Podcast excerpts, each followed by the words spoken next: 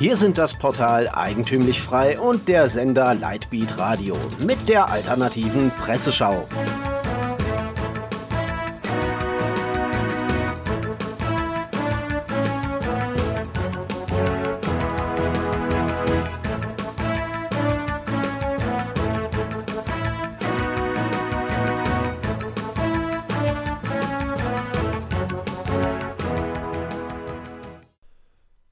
Sie hören die alternative Presseschau. Am Mikrofon Florian Müller. Themen des Tages: Warnstreik, Wohngemeinschaft, Klimawandel, Brexit und Kurzmeldungen. Warnstreiks. Mehr Geld für alle. Schulen, Kitas, Behörden dicht. Angestellte des öffentlichen Dienstes wollen für Verhandlungen am Donnerstag Angebot erzwingen, berichtet die junge Welt von der Sozialistischen Front. Die Angestellten fordern 6% mehr Gehalt, mindestens aber 200 Euro mehr pro Monat. In Thüringen galt der Streikaufruf vor allem für die Grundschulen. Dort erwartete die Bildungsgewerkschaft GEW Beeinträchtigungen im Unterricht. In Artern saßen die Mitarbeiter der zentralen Bußgeldstelle nicht hinter ihren Schreibtischen, sondern standen als Streikposten vor der Tür. So die Hintergründe aus Mitteldeutschland. Auch in Jena streikten die Staatsbediensteten. Im Westen wird das Ganze dann lebensgefährlich. Und wieder könnte sich der Spruch Sozialismus tötet bewahrheiten. Zitat In Nordrhein-Westfalen hatte Verdi die Belegschaft der Unikliniken in Köln, Bonn, Essen, Aachen und Düsseldorf aufgefordert, die Arbeit niederzulegen.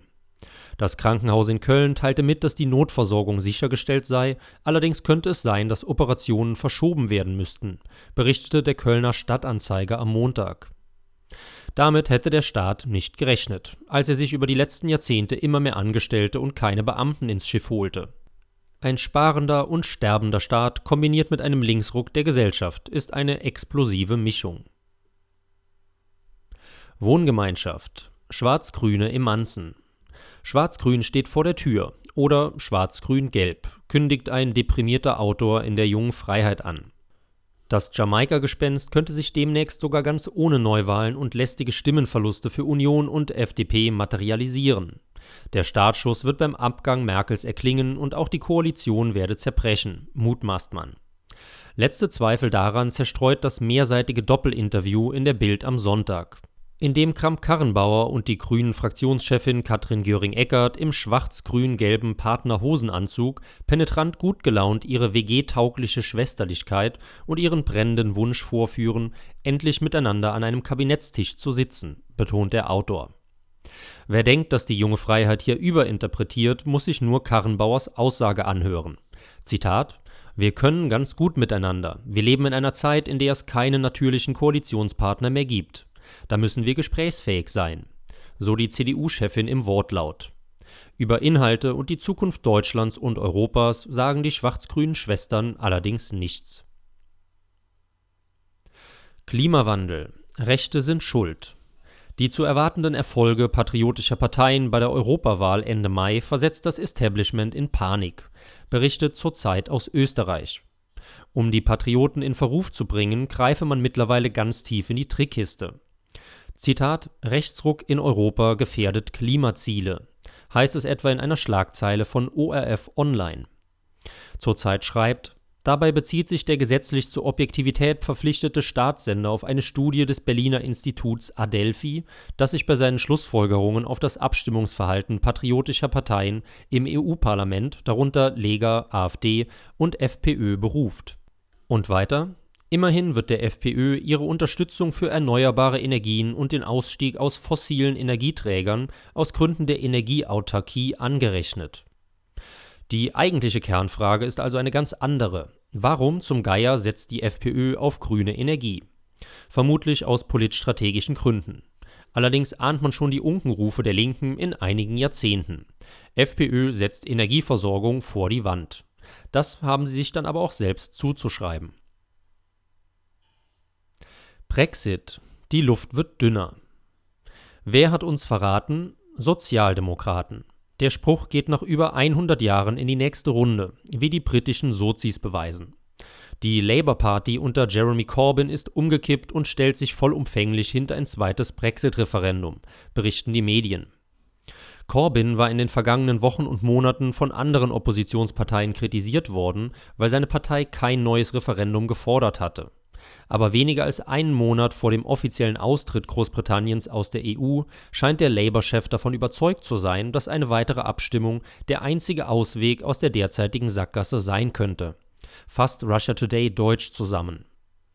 Zugutehalten muss man aber, dass die Konservativen nicht wirklich besser sind, denn auch Theresa May versucht es mit allen Tricks und Mitteln. Am Sonntag erklärte May das sogenannte bedeutungsvolle Votum der Abgeordneten bis zum 12. März stattfinden zu lassen. Zitat May Es ist für uns noch immer im Bereich des Möglichen, die Europäische Union mit einem Abkommen am 29. März zu verlassen. Antidemokratisch, totalitär, bevormundend und höchst hinterhältig. Das sind die Attribute der Pro-Europäer und der Sozialdemokraten, wie sich immer deutlicher herauskristallisiert. In den sozialen Medien, auch in den Mainstream-Kommentaren, ist die Meinung gespalten.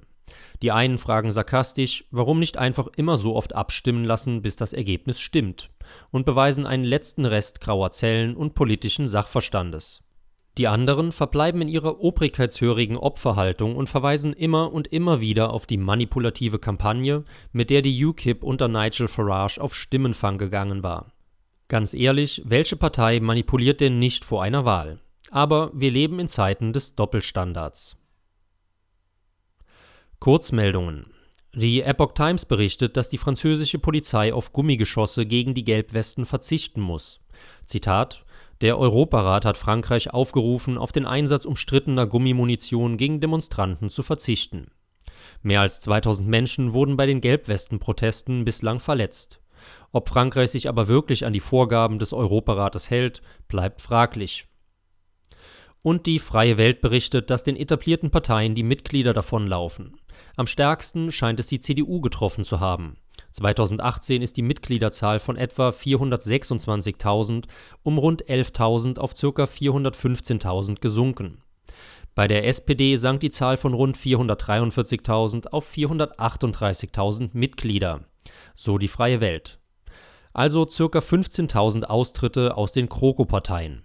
Ein gutes Zeichen. Leider schreibt die Freie Welt nicht, wo die Verdrossenen hingewandert sind. Nach kurzer Recherche kann man die Sektkorken wieder auf die Flaschen drücken. 2018 bekamen die Grünen gut 10.000 neue Mitglieder. Sie hörten die alternative Presseschau. Redaktion und Zusammenstellung Florian Müller, der sich am Mikrofon verabschiedet. Sie hörten die alternative Presseschau. Für Sie bereitgestellt vom Sender Lightbeat Radio und dem Portal Eigentümlich Frei.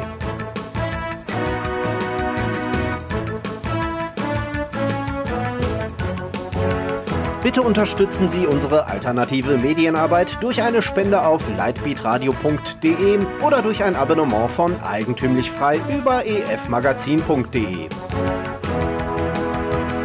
Helfen Sie uns, die frohe Botschaft auf vielen weiteren Podcasts zu verbreiten. Kein Fußbreit den neosozialistischen Ausbeutern à la Couleur. Mehr Freiheit.